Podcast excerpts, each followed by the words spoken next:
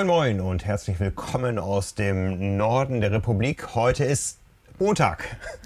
Ja. Ein ungewöhnlicher Tag für Carbon und Laktat. Montag, der 15. November. Ich sehe vor mir euren Chefredakteur Nils Fließhardt. Hallo Nils. Moin zusammen. Genau. Ja, am unterschiedlichen Sound hört man, aber jetzt bin ich dir ins Wort gefallen, dass wir nicht uns gegenübersetzen. Deswegen stell dich doch ruhig mal vor. genau, mein Name ist Frank Wechsel, ich bin euer Publisher und ich bin heute hier noch am Mikro, denn ich gehe ja auf Reisen heute Abend noch und darum nehmen wir auch heute schon mal am Montag auf. Ein ungewöhnlicher Tag. Jetzt äh, Jetzt tricksen wir diese ganzen Veranstalter, die am Dienstag irgendwas vermelden, aus gerade, ne? Weißt ja, du? die machen es dann wahrscheinlich trotzdem, aber wir müssen da nicht mehr im Podcast drüber reden. Ja, ausnahmsweise genau. mal Montag, äh, damit das alles äh, auch funktioniert und dann auch, äh, wer es dann morgen erst hören will, kann sich das auch noch aufsparen. Das ist ja auch ganz schön. genau. Wir haben auch nicht so viel Zeit, denn mein Flieger wartet heute. Da reden wir gleich drüber, wohin es geht. Aber bevor wir soweit kommen, haben wir natürlich wieder einen Präsenter für diese Episode. Beginnen wir mal mit einem Zitat eines jungen Mannes, den ich noch sehen werde diese Woche. Und zwar sagt jemand, für mich ist Athletic Greens keine Nahrungsergänzung. Es ist einfach das nährstoffreichste Lebensmittel, das es gibt.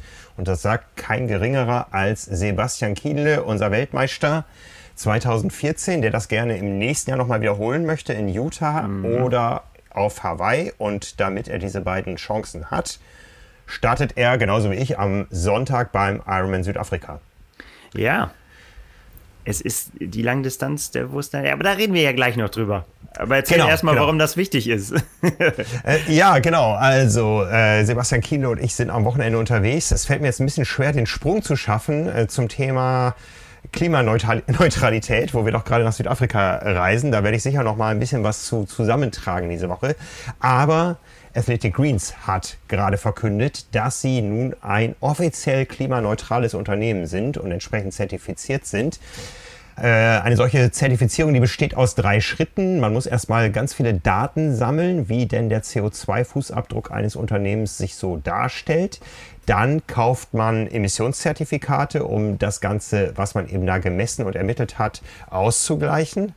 Und im dritten Schritt äh, baut man sich dann einen Plan, wie man denn insgesamt noch ähm, weiterkommt, um die Gesamtemissionen zu reduzieren. Da ist Athletic Greens mit seiner Marke AG1 auf gutem Wege. Die haben also da einiges erreicht. Ähm, haben sich auch zu anderen Dingen verpflichtet. Zum Beispiel wollen sie mehr Rohstoffe vor Ort einkaufen.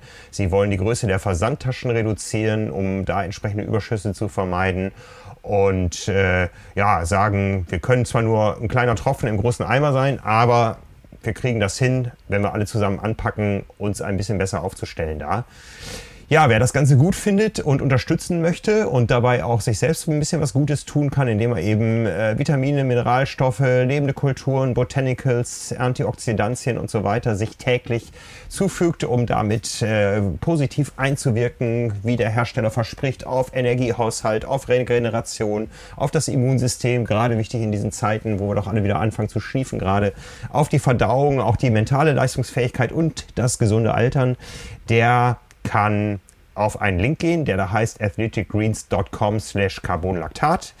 Da gibt es mit der Erstbestellung eines Abos von Athletic Greens von AG1 ähm, ein Jahresvorrat an Vitamin D3 und K2 dazu und fünf Travel Packs, die man unterwegs mit auf Reisen nehmen kann. Das sind so kleine Beutelchen mit Tagesmengen, mit Tagesdosen, die man sich dann eben in sein Wasser einrühren kann und dann ist man unterwegs versorgt. Ja, es geht nach Südafrika. Ein Rennen, was mich mehrfach abgeworfen hat. Ja, aber du bist dran geblieben, Frank. Das ist das Wichtigste dran. bei der Langdistanz. Man darf sich von den unvorhergesehenen Ereignissen nicht aus der Form bringen lassen und aus der ja, Fassung. Ja. Verfassung. Also das, das Dranbleiben und die Fassung behalten, das ist zum Schluss immer schwerer gefallen. Gestern hatte ich endgültig den Kaffee auf, als ich meine letzte Ausfahrt gemacht habe oder machen wollte mit dem Rad. Sie ist zehn Kilometer lang geworden, weil ich äh, nach drei und vier Kilometern zweimal fast vom Rad geholt worden wäre.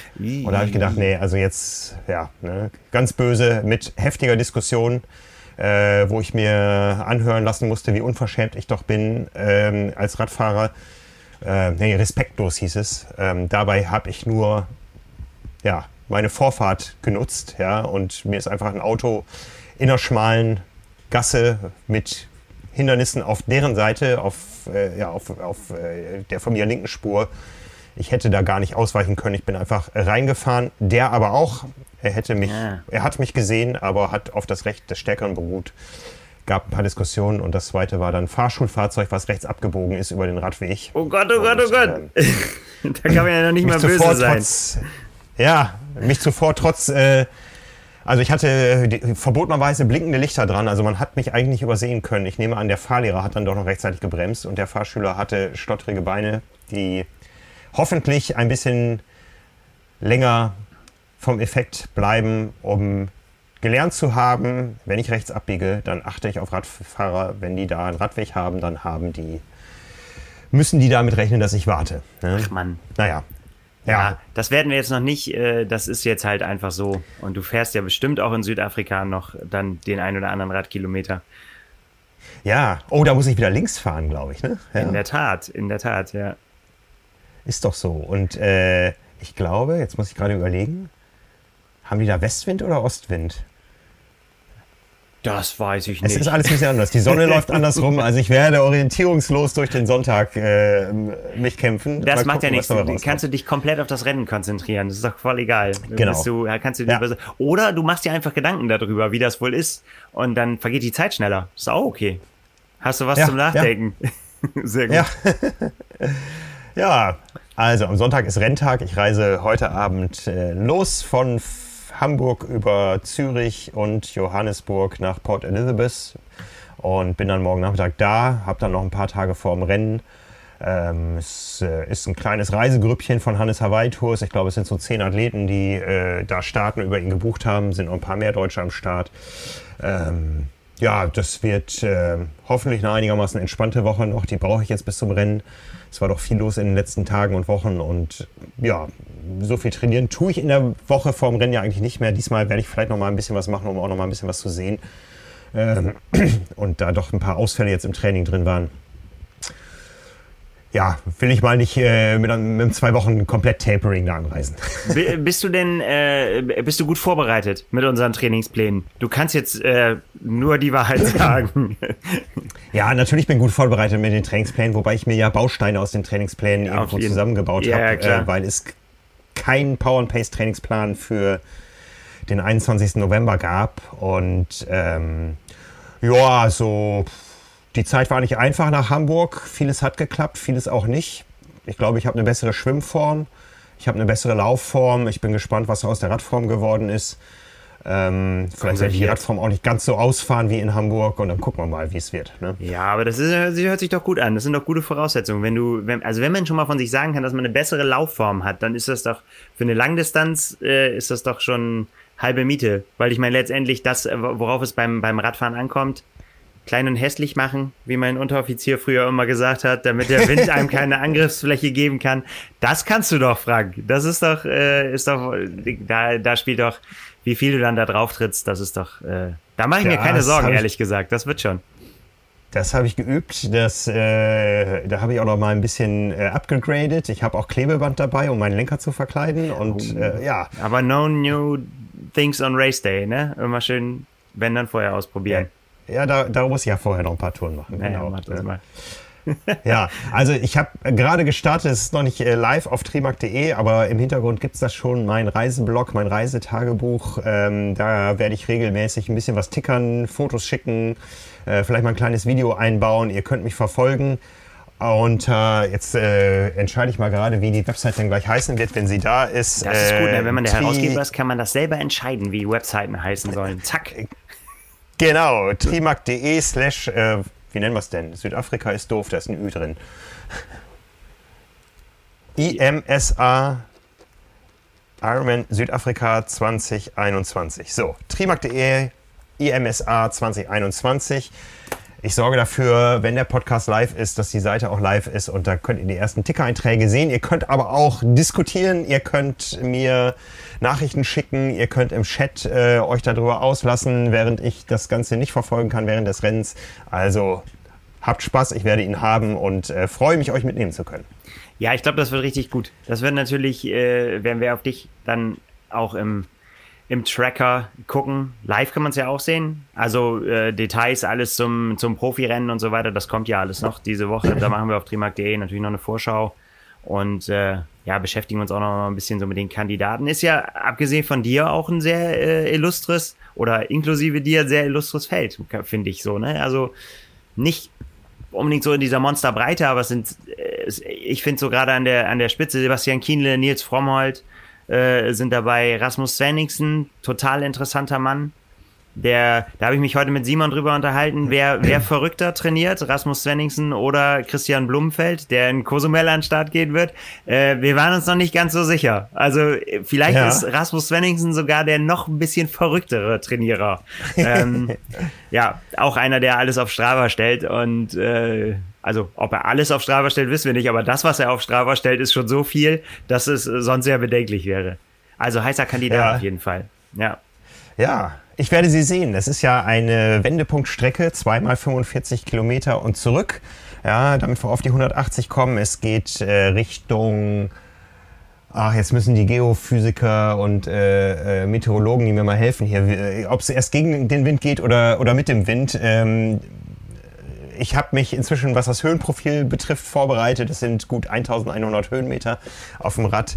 Ähm, die Windrichtung muss ich mir nochmal anschauen. Zumindest heißt Port Elizabeth auch The Windy City.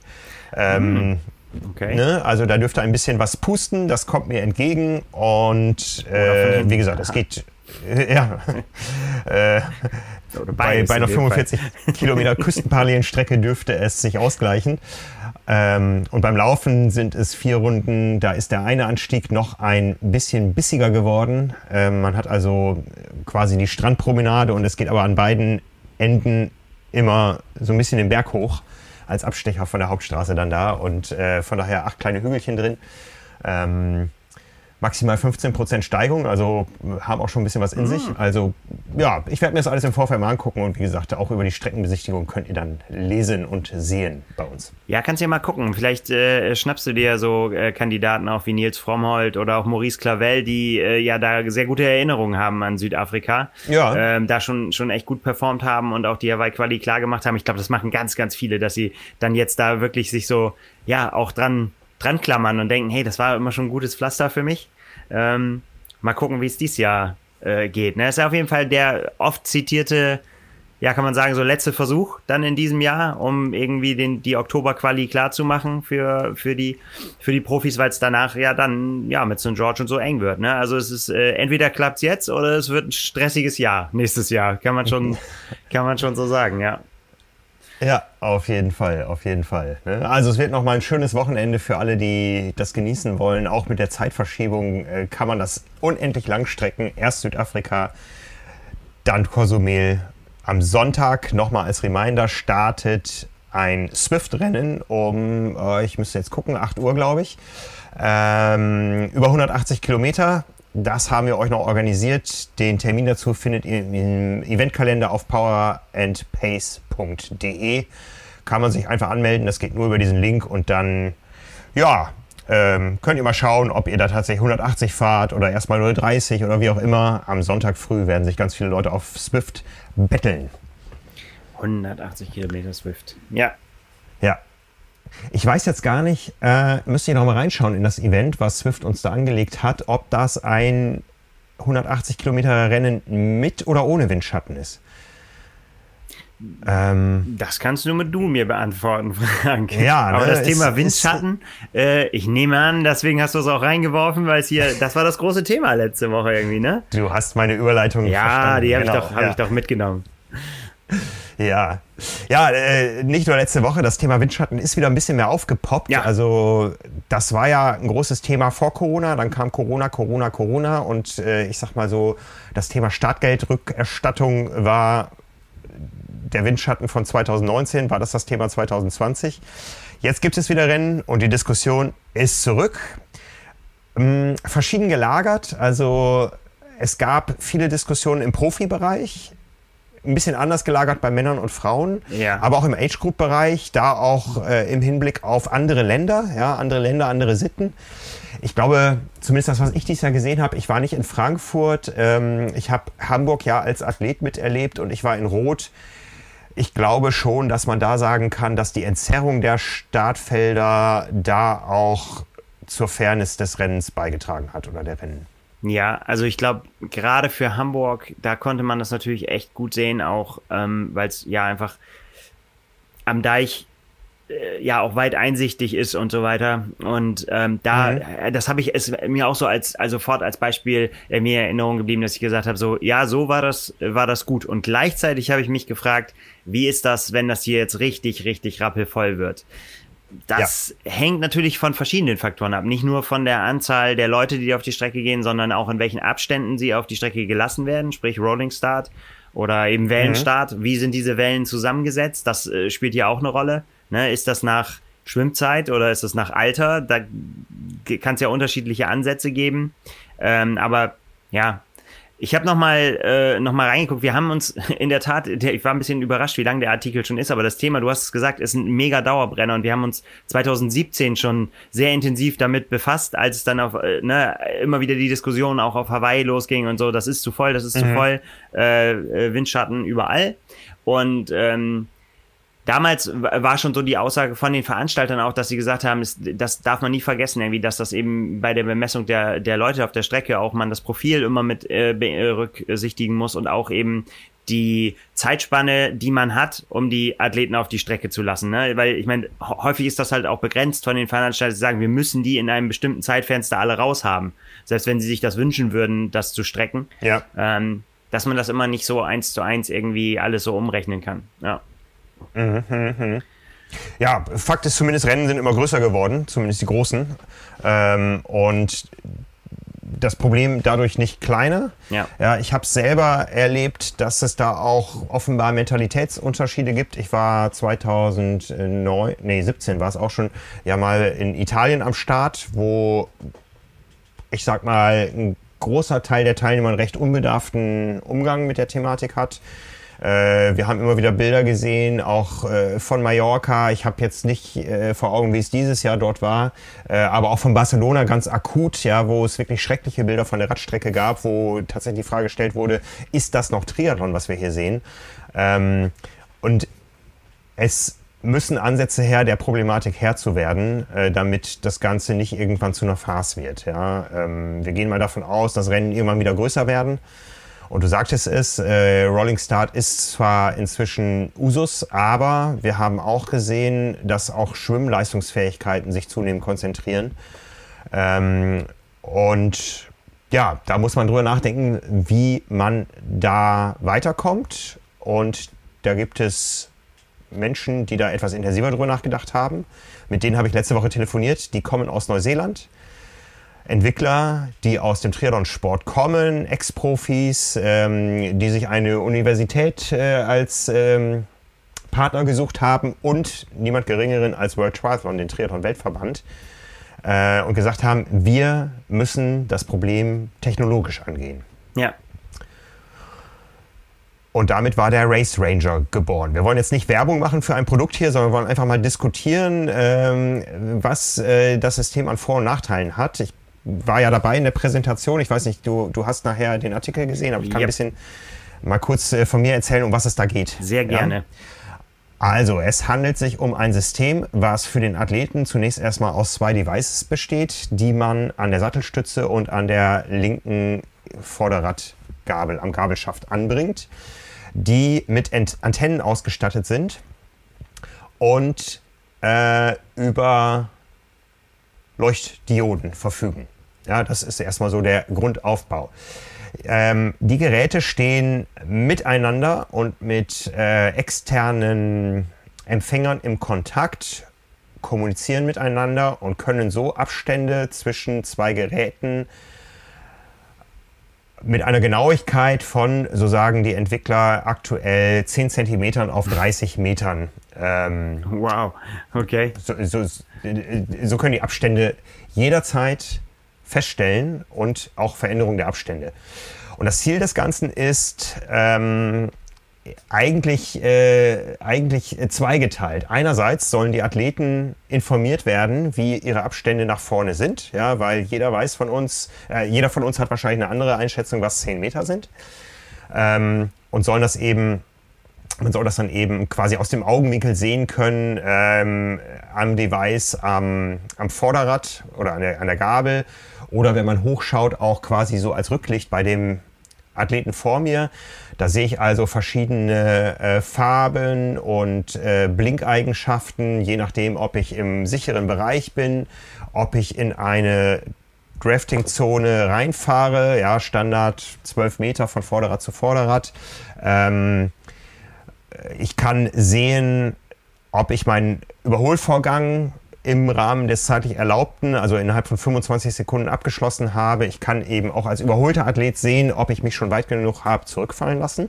Also das ist die Selbstkontrolle der Athleten. Und das andere ist eben, dass auch Kampfrichter über diese Daten sehr umfassend informiert sind. Und zwar nicht nur per Sichtkontakt, Sichtkontakt setzt voraus, dass man sich mit seinem knapp, äh, knatternden Motorrad in die Nähe der Athleten äh, begibt ja. und quasi schon akustisch vorwarnt. Vorsicht, das kennen wir als, äh, als Medienschaffende zur Genüge. Du hast das auch oft genug erlebt wahrscheinlich. Ich kenne es auch. Wenn man sich eine, gerade im Age-Group-Bereich einer, einer Gruppe äh, oder einer sich zu bilden drohenden Gruppe nähert, dann wird man auf einmal ganz hektisch in diesem Feld, wenn man ein knatterndes Motorrad hört. Es könnte ja ein Kampfrichter sein. Ja. Ne? Ähm, also Kampfrichter haben einen Einblick äh, in das Geschehen rundherum, auch, auch hintergucken und so weiter. Das ist ja alles per Funk, also man muss das Geschehen nicht sehen. Man hat aber auch ein Display, wo man sehen kann, wo liegen die Problematiken eigentlich gerade auf der Strecke, wo muss ich mich äh, als Kampfrichter hinbewegen. Äh, man kann auch äh, einzelne Athleten tracken, indem man sagt, okay, der fährt jetzt so im Rahmen des Erlaubten so gerade noch, aber was hat er eigentlich für eine Drafting-Historie? Hat der schon mal fünf Minuten irgendwo hintergehangen und so? Und muss ich da vielleicht mal ein bisschen genauer hingucken. Äh, um das noch abzuschließen, das Ganze ist dann auch äh, vernetzt zu Zentralen und zu, zu ähm, den Penalty-Tents, die wir alle kennen von großen Veranstaltungen. Das sind die Zonen, wo man, wenn man denn eine Zeitstrafe aufgebrummt bekommt, äh, abbiegen muss und dann eben seine zwei Minuten, fünf Minuten, was auch immer, absetzen muss. Ähm, da stehen in der Regel Kampfrichter mit Blöcken und Stoppuhren und notieren die Nummer und äh, warten dann, bis die Zeit abgelaufen ist auf der Stoppuhr, signalisieren dann dem Athleten, du darfst wieder oder auch nicht äh, und markieren seine Startnummer und so weiter. Alles ein manueller Vorgang, der ähm, nötig ist. Wir haben da schon verschiedenste Szenen erlebt. Ja, also man darf ja als Athlet in dem Moment nichts machen, außer warten. Also man darf sich nicht verpflegen, pinkeln gehen und so weiter. Nee. Das muss man alles dann vor und nach den fünf Minuten machen. Die Zeit ist wirklich eine Strafzeit, die man abzubrummen hat. Ja, und das wird mal mehr, mal weniger brummelig geschehen. Es gab auch schon lustige Szenen. Also wir haben ja auch hin und wieder mal mit äh, unseren Kameras solche Zonen ähm, besucht. Ich wollte gerade ähm, sagen, ich dachte, du erzählst jetzt gerade von deinen eigenen Erfahrungen aus dem Penalty Tent hier. Da wäre ja nein, schwer nein. schockiert gewesen. nein, ich, ich äh, habe tatsächlich eine rote Karte bekommen wegen Windschattenfahrens in meiner Karriere und zwar bei meinem bei meiner allerersten Kurzdistanz. Wenige Meter nach der ersten Wechselzone. Ja, also ähm, hm.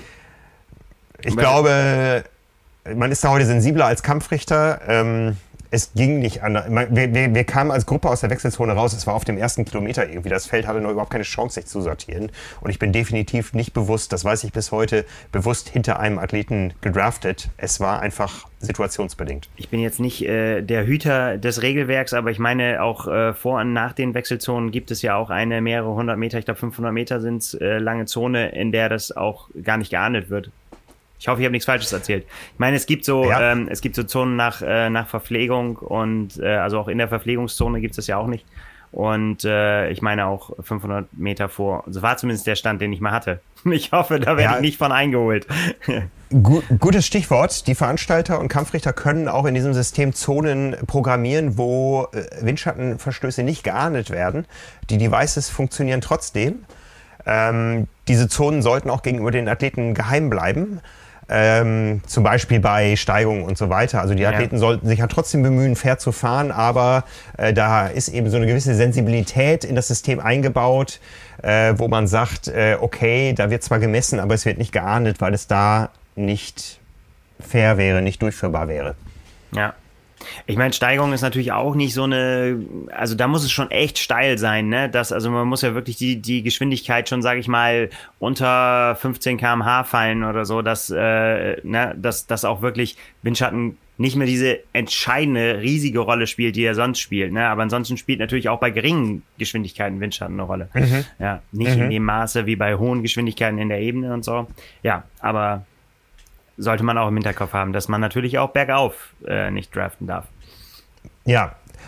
Ähm, um noch da meine kurze Einführung abzuschließen, das Ganze wird angeboten als ähm, Dienstleistung. Ja, das bedeutet, dass da ein Team kommt mit Ladestationen, mit den Devices, mit den Displays, mit allem drum und dran, mit den Penalty Tents.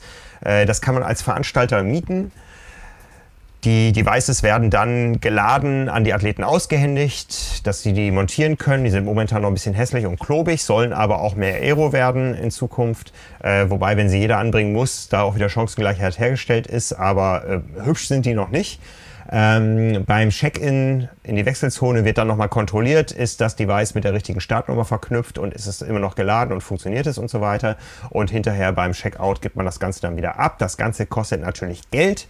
Ähm, ja, ein paar Fahrradschläuche, Größenordnung. Wir wissen, Fahrradschläuche sind auch deutlich teurer geworden und das ist natürlich Geld, was ähm, sich äh, die Veranstalter irgendwo wieder herholen müssen, wenn sie denn ähm, das nicht von sich aus investieren wollen. Das heißt, die Startgelder werden teurer oder vielleicht gibt es auch Sponsoren, die sagen, die Fairness des Rennens ist uns so wichtig, dass wir auf die Fairness ein Namenssponsoring geben schwieriges Thema, ja, ähm, aber letztendlich ist es, ist es äh, ein Thema, was die Athleten mitfinanzieren müssen und da gehen natürlich dann die Diskussionen los. Klar, gehen, weil aber auch, ich meine, das hat ja schon auch Spielraum, ne? was du jetzt gesagt hast, irgendwie ein paar Fahrschläuche, reden wir von Botyl, reden wir von TPU, dann kann das halt Richtung, eher Richtung 100 Euro gehen oder ne, mhm. Richtung 30 Euro oder so, das wäre ja auch schon nochmal ein Unterschied. Ähm, und dann, ja, muss man sich halt eben als Veranstalter fragen, wie kommuniziere ich das? Sage ich das so? Man muss sich auch aus Athletensicht fragen, ähm, was ist es mir wert? So, ne? Also mhm. will ich deswegen mehr Startgeld zahlen? Wie viel mehr Startgeld will ich zahlen? Und äh, was man sich natürlich auch fragen kann, ist das eigentlich meine Aufgabe als Athlet dafür zu sorgen finanziell oder könnte man sagen irgendwie so, ich meine, der, hat, der, der Veranstalter muss doch dafür sorgen, dass das ein vernünftiges Rennen ist. Wenn ich mich an alles halte, ne? Und dann, also ich habe da, das ist jetzt nicht meine geäußerte Meinung dazu. Also sagen wir mal so, ich kann mir schon vorstellen, dass es Athleten gibt, denen das wichtiger ist als anderen. Ne? Also ich glaube mhm. tatsächlich, wenn ich so mhm. von mir ausgehen würde, würde ich sagen, ja, ich äh, versuche die Regeln einzuhalten, so, ne, gebe geb mir Mühe, dass ich nicht Windschatten fahre. Was die anderen machen, betrifft mich Überhaupt nicht, weil ich um nichts konkurriere, um keine Platzierung. Ich gucke auf meine eigene Zeit, die ist am Ende genauso schnell, ob die anderen beschissen haben oder nicht. Das ist mir ja. relativ egal. Natürlich wünsche ich mir insgesamt im Sinne des Sports ein faires Rennen, dass da auch die richtigen gewinnen und auch äh, ja nicht nicht, dass sich lohnt, wenn man wenn man betrügt. Und das sieht man natürlich auch als fairer Teilnehmer. Siehst du dann, wenn die Gruppen entgegenkommen und so weiter, wo man sich denkt, naja keine schönen Bilder, aber mich betrifft es nicht so. Aber klar, wenn da Lebensträume dranhängen oder wenn wir bei den ja, Profis mhm. davon reden, dass da Lebensunterhalt dranhängt, sieht das natürlich schon wieder ganz anders aus. Da hat man natürlich ein ganz anderes Interesse an fairen Rennen. Ja, absolut. Du ja. weißt das.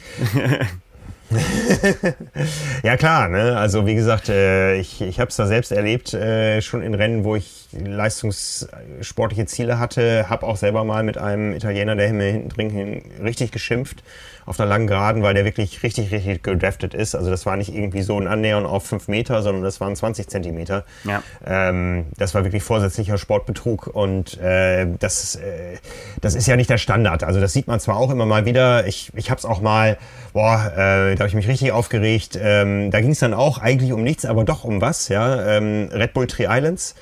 Ähm, da fuhr auf einmal ein Radfahrer neben mir her, der relativ groß gewachsen war und äh, 20 Zentimeter hinter ihm eine mindestens 20 Zentimeter kleinere Frau, die einem Radsportverein angehörte, die wirklich richtig gedraftet ist, die da wirklich 20 Zentimeter da hinten hing.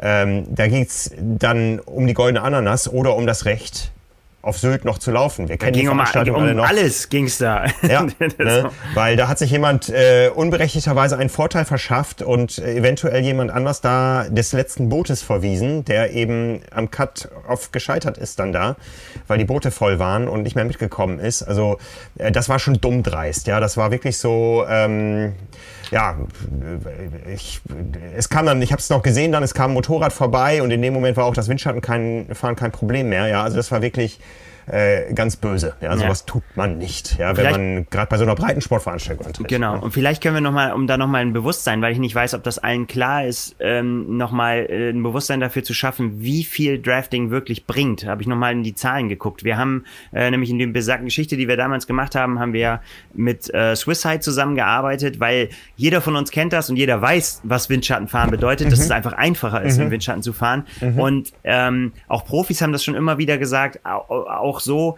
hat man den Eindruck, wenn man, selbst wenn man regelkonform fährt, das heißt, in die, die, den Abstand einhält, dann sind es ja, äh, sind es ja zehn Meter bis zum nächsten Fahrer. Also gemessen wird die Box ja von äh, äh Vorderrad. Ja. Ne? Aber Abstand des eigenen Vorderrads zum Hinterrad des Vorausfahrens sind ungefähr zehn Meter. Und äh, wir haben uns damals gefragt, ja, aber wenn man das doch fühlt und wenn alle das sagen, dann muss es doch auch eine äh, Möglichkeit geben, das zu messen sprich im Windkanal, oder halt eben mhm. mit Computersimulationen. Und da haben wir uns damals mit Swisside zusammengetan, die das auch sehr interessiert hat, die auch nicht nur Laufräder herstellen, sondern eben auch für ganz viele äh, Hersteller mittlerweile äh, Aero-Konzepte entwickeln für Fahrräder, auch mit äh, Sportlern zusammenarbeiten, was die Aerodynamik angeht. Und die haben, weil sie Zugang zu äh, ja sogenannten Supercomputern haben, denn äh, dieses, diese Berechnungen im, im Computer sind unfassbar aufwendig, dauern ewig, wenn man nicht eine gewisse Rechenkapazität hat und sind auch sehr, sehr, sehr, sehr teuer. Deswegen waren wir sehr glücklich, dass wir das damals so ein bisschen Wissenschaft betreiben konnten und einfach sagen konnten, wie machen wir einfach mal so eine Rechnung und gucken mal, äh, was der Computer ausspuckt, dann eben mit einer CFD-Simulation, wo man dann auch sehen kann, wie verläuft der Wind, wie hoch sind die Luftgeschwindigkeiten, sprich, daraus kann man dann rausrechnen, äh, wie groß der Widerstand ist. Und wir haben quasi drei also angenommen eine Geschwindigkeit von 45 km/h, was ja nicht äh, unüblich ist, flache Strecke, gute Aeroräder, gute Position. Ähm, auch deswegen das so groß gewählt, weil natürlich je höher die Geschwindigkeit ist, desto höher ist natürlich auch der Vorteil. Äh, aber es ist also als Messgröße, wie groß ist der, äh, der äh, Effekt bei 45 km/h und haben dann drei Messungen gemacht. Einmal mit 10 Zentimeter Abstand, äh, also sprich direkt Hinterrad fahren, was du gesagt hast, ne, wie man es kennt aus dem Radsport, einfach dranbleiben, so nah wie geht, das ausnutzen. Fünf Meter Abstand, also böswilliger Betrug und äh, mhm. zehn Meter Abstand, regelkonformes Fahren. Und die Messung hat ergeben, äh, dass es, also aus meiner Sicht, ich bin immer noch schockiert, wie groß die Zahlen sind, wenn man darauf guckt. Zehn Zentimeter hinter dem äh, Hinterrad zu fahren, bringt 36 Prozent, also du musst 36 Prozent weniger Kraft aufbringen, um dahinter zu bleiben. Ja.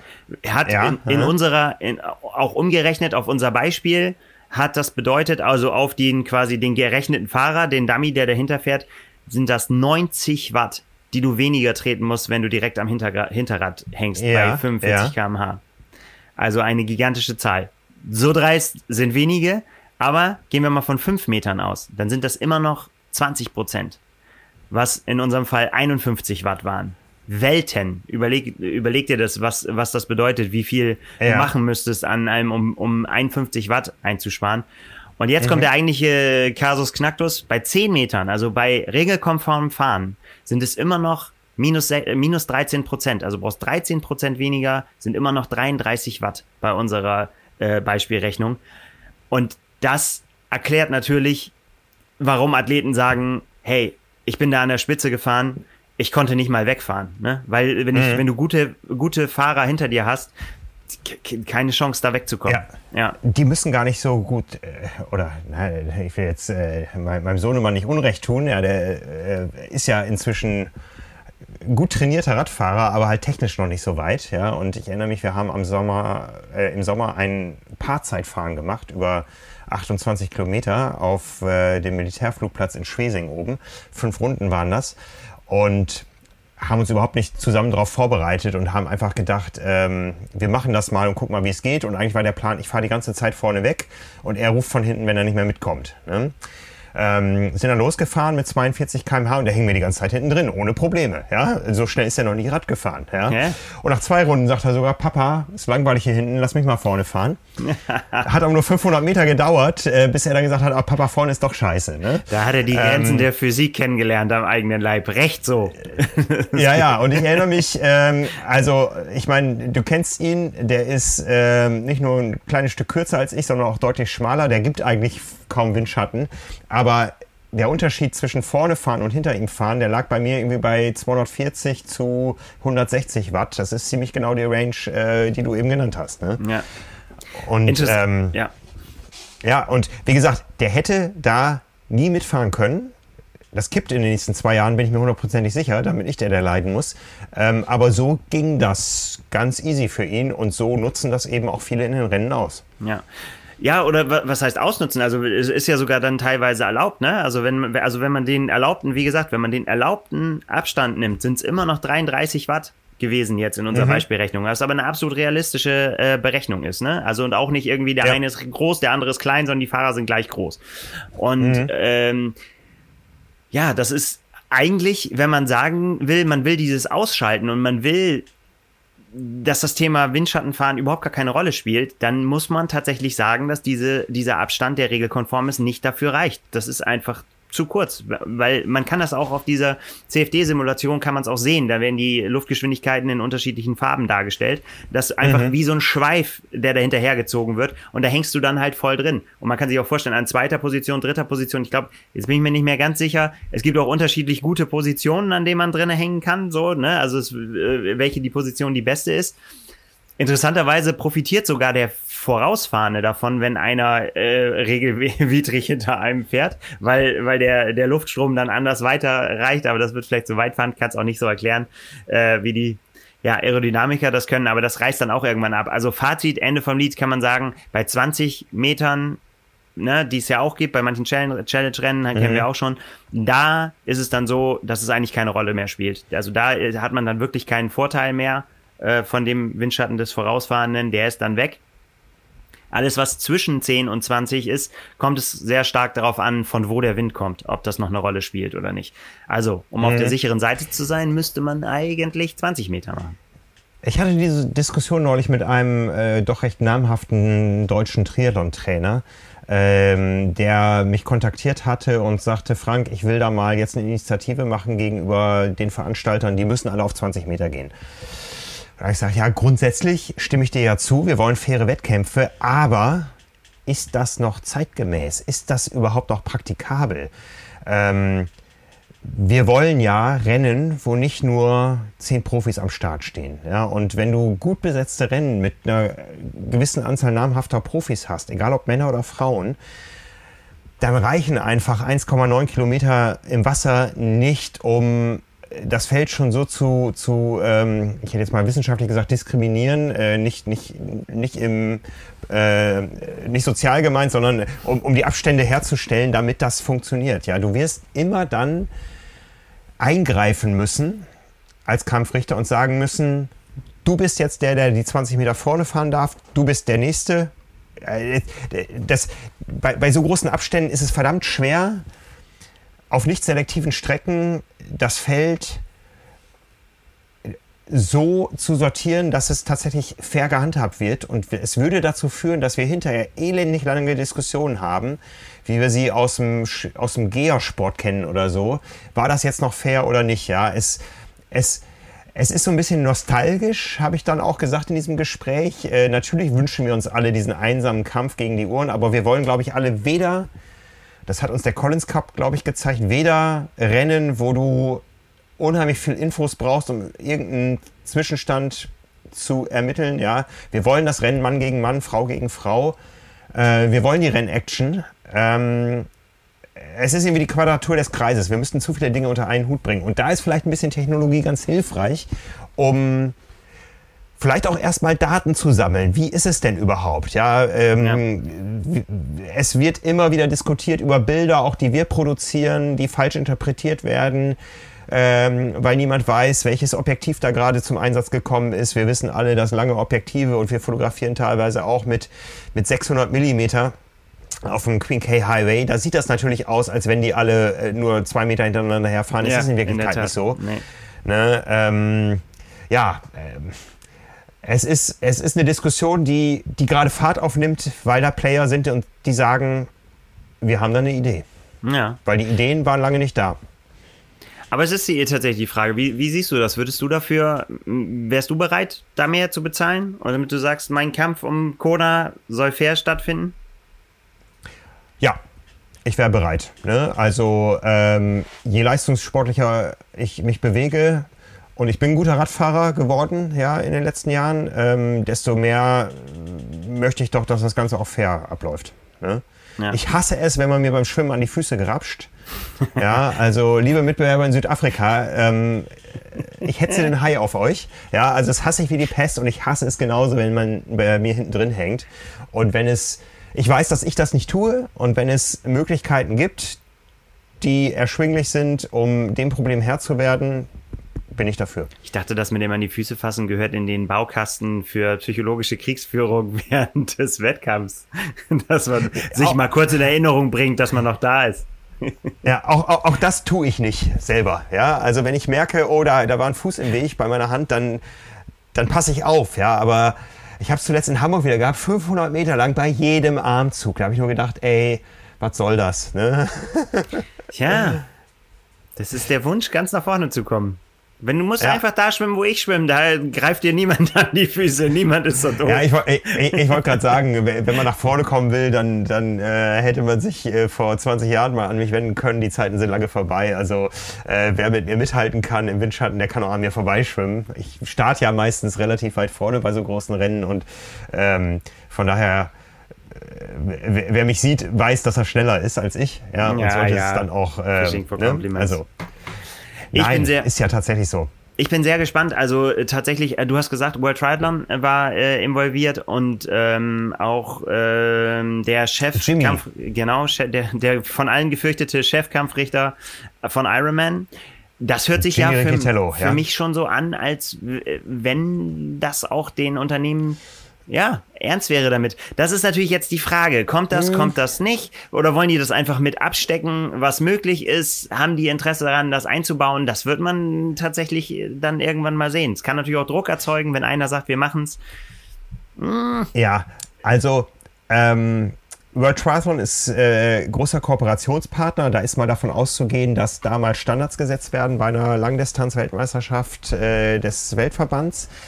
Ähm, Im Gespräch kam aber raus, dass das alle gut finden, sowohl von Challenge als auch von Ironman. Das sind die beiden Rennserien, über die man spricht. Und auf der Langdistanz ist das natürlich noch relevanter, das Thema. Aber, dass die alle gesagt haben, wir gucken uns das erstmal an. Da ist jetzt nicht ein klares Commitment da, ey komm, wir ziehen das zusammen durch. Denn es kann ja auch dazu führen, dass aus diesen Daten ersichtlich ist, eure Rennen sind gar nicht fair durchführbar.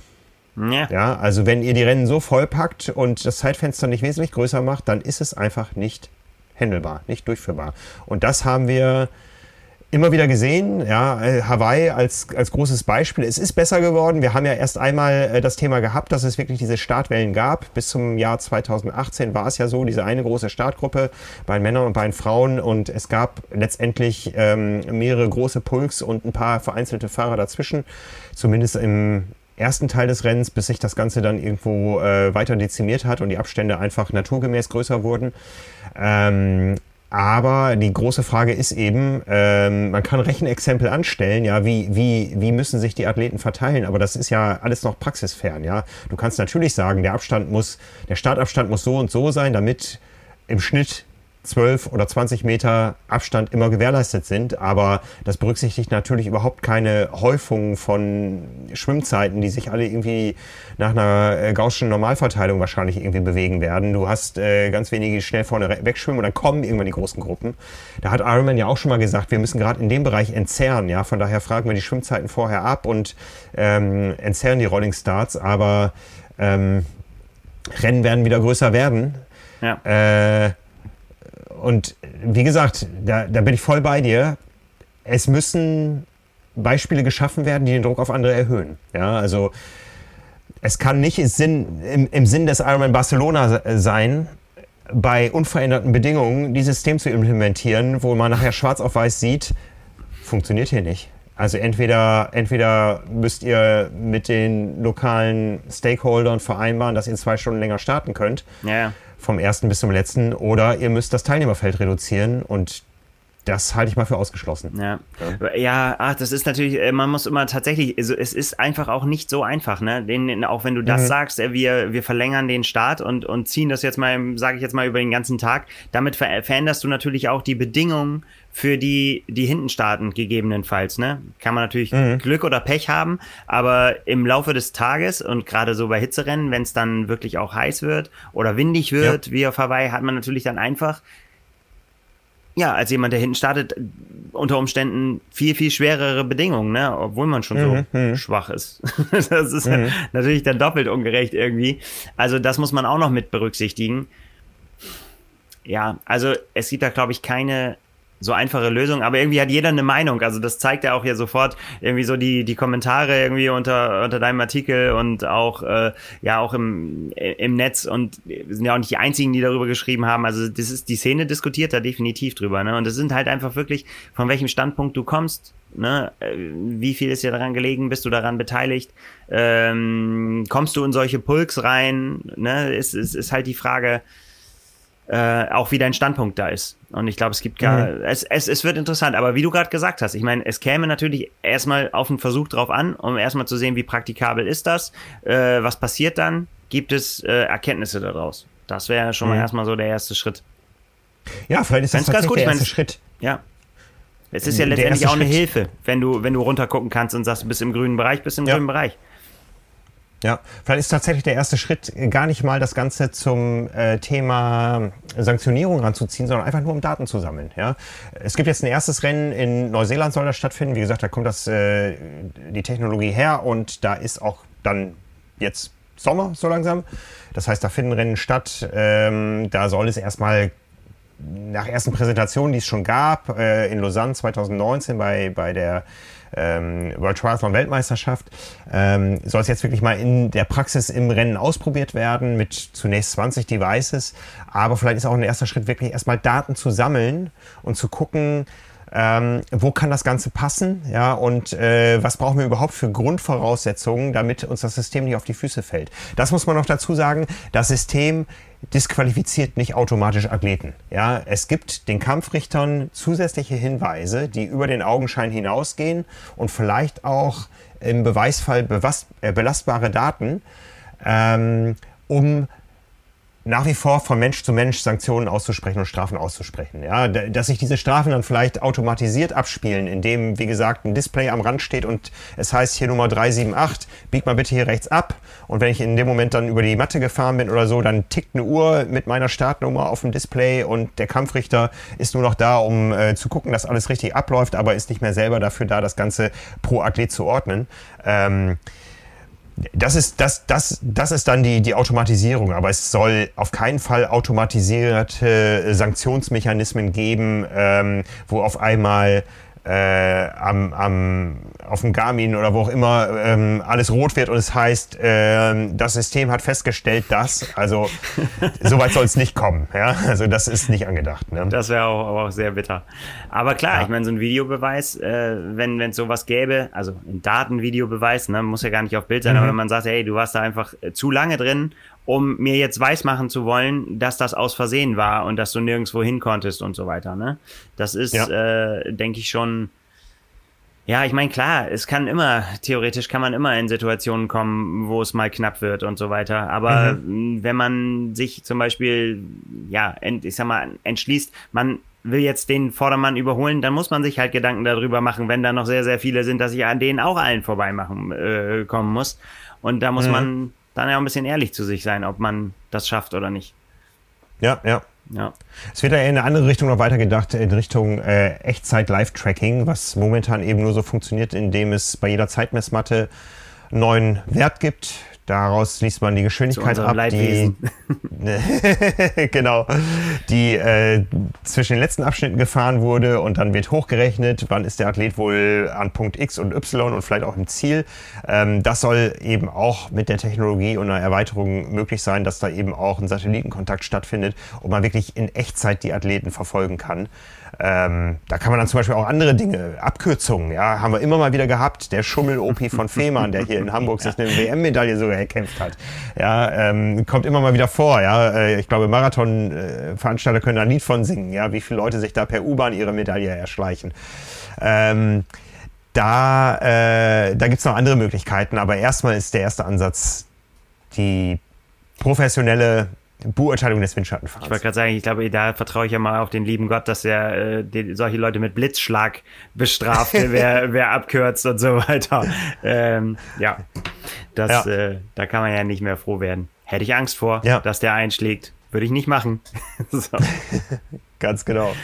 Ja, es wird spannend, ja, ob das Ganze auch hierzulande zum Tragen kommt. Also ähm, Deutschland ist sicher ein Key-Markt, sagen die, äh, die Entwickler ähm, haben auch Bundesliga-Erfahrung und so weiter. Da ist das natürlich gar kein Thema. Es kommt eher auf die Langdistanzen an. Da haben wir eine große Deckung, aber die sind natürlich alle äh, oder zum größten Teil gebrandet, gelabelt und da müssen natürlich dann die ganzen Serien mitspielen. Also ich bin gespannt. Ich sehe es mit, mit, mit, mit großer Spannung, ob das ob wer, wer da als erstes sagt, okay, ich traue mich und äh, mein Rennen gibt das her und dadurch wird dann der Druck auf andere auch erhöht. Ne? Das glaube ich auf jeden Fall. Ich glaube nicht, dass das über Jahre ignoriert werden kann. Also wenn, wenn dann tatsächlich auch World Triathlon sagt, ey, hier gibt es ein System, was funktioniert, so, äh, mhm. dann, dann glaube ich nicht, dass die Veranstalter das einfach ignorieren und sagen, so, aber haben wir kein Interesse dran.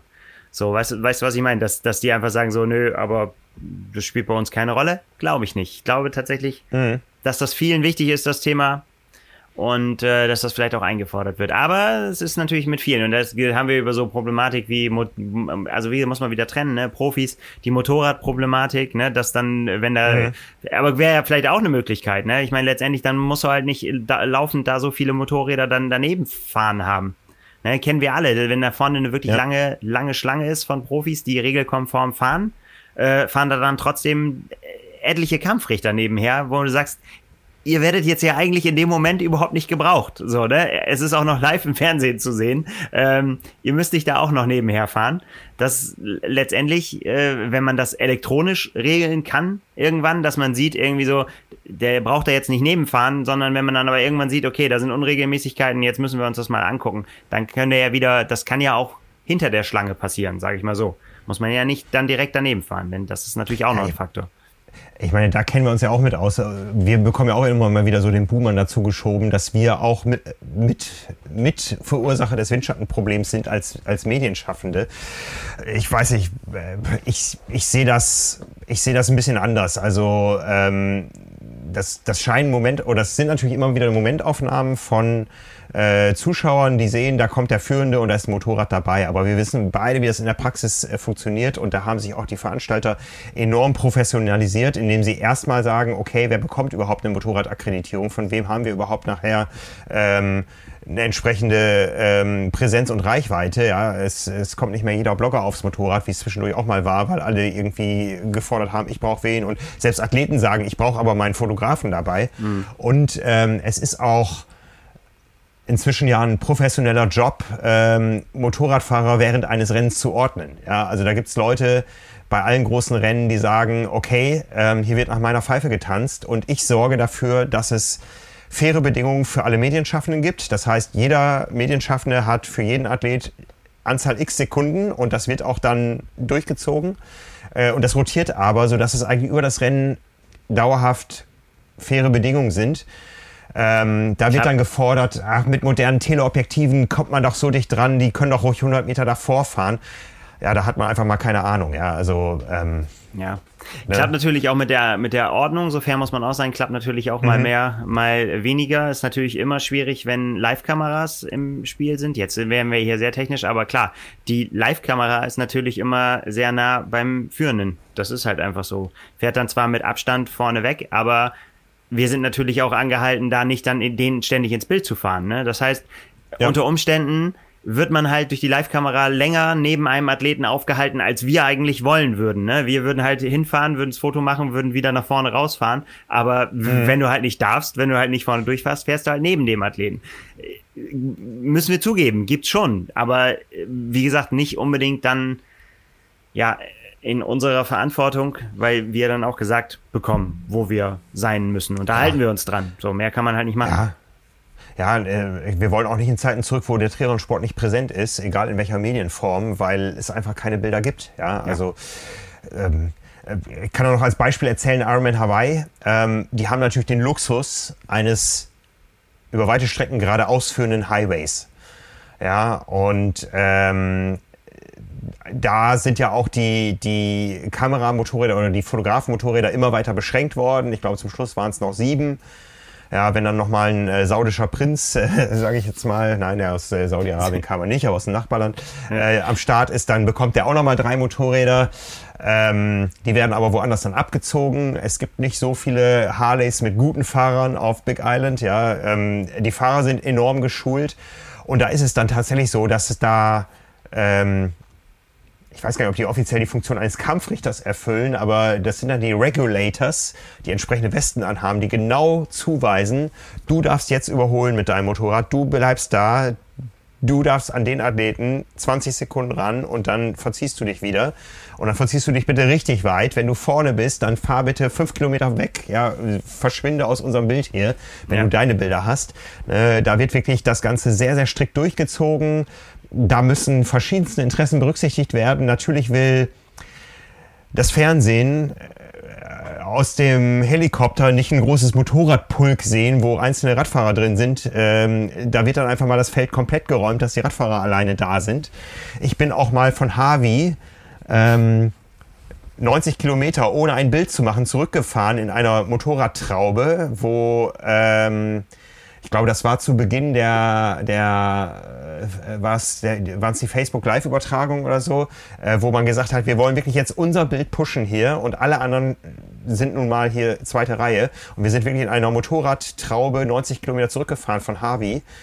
Ähm, Entspannter Nachmittag, aber kriegt man natürlich, ja. äh, kriegt man Schweißausbrüche. Aber wenn man das ja, dann erstmal ja. akzeptiert hat, dass man keine Bilder machen kann, ist es ganz ja. grusam. Ja, ja, ne?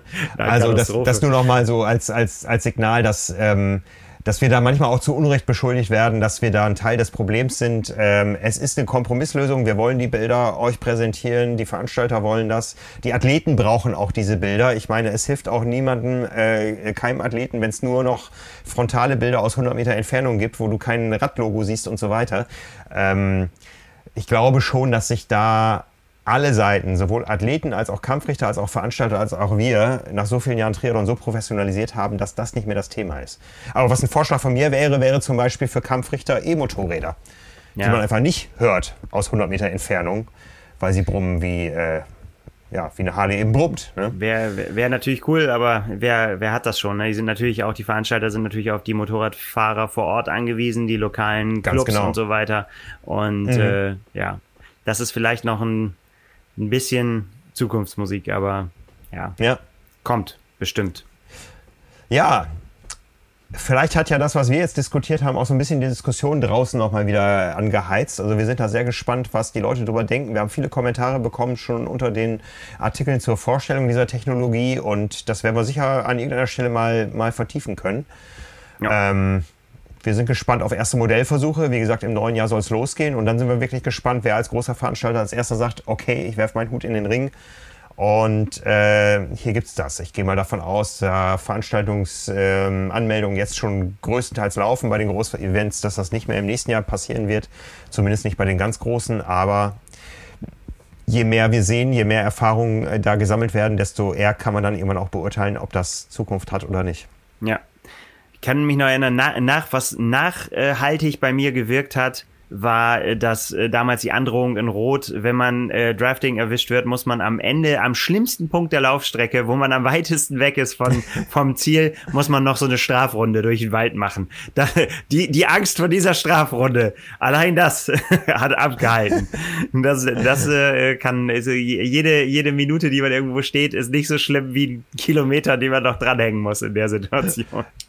Das glaube ich gerne, ja. Ja, Gut. Das äh, war das Thema, was uns momentan beschäftigt. Ja, ich hoffe, es wird mich nicht noch mehr beschäftigen diese Woche. Ich gehe mal davon aus. Also wie gesagt, ich möchte Wind in Südafrika. Ne? Und das Feld ist äh, per Rolling Start äh, auseinandergezogen und auch nach wie vor kleiner als bei in normalen Jahren. Und von daher gehe ich davon aus, dass wir einen wunderbaren, fairen Wettkampf erleben werden. Und wie gesagt, über den könnt ihr lesen auf trimark.de slash IMSA 2021. Ich freue mich auf euch. Ja, Frank, da wir uns äh, dann auch offiziell nicht mehr sprechen, wahrscheinlich wünsche ich dir alles Gute. Ich bin sehr, sehr, sehr guter Dinge, dass das läuft für dich und äh, dass du das jetzt einfach mal alles äh, äh, hinter dir lassen kannst, einfach äh, den ganzen Stress und so weiter und einfach dich aufs Sportliche konzentrieren und dann funktioniert das auch. Einfach bei dir bleiben. Wie ich Stefan Schlett gesagt hat, ein Schritt vor den nächsten und am Ende ist man da. Ich werde mich an seine Worte erinnern. So. Alles klar. Danke dir, Nils. Viel Danke Spaß. Auch da draußen. Nichts zu danken. Nächste Alles. Woche bin ich dann wieder da. Ne? Ähm, jetzt gerade vor Abflug. Nächste Woche dann kurz nach Rückkehr und dann habe ich sicher einiges zu erzählen. Freue mich. Da gehe ich aus von. Ich freue mich auch. Bis dahin. Bis dann. Ciao, ciao.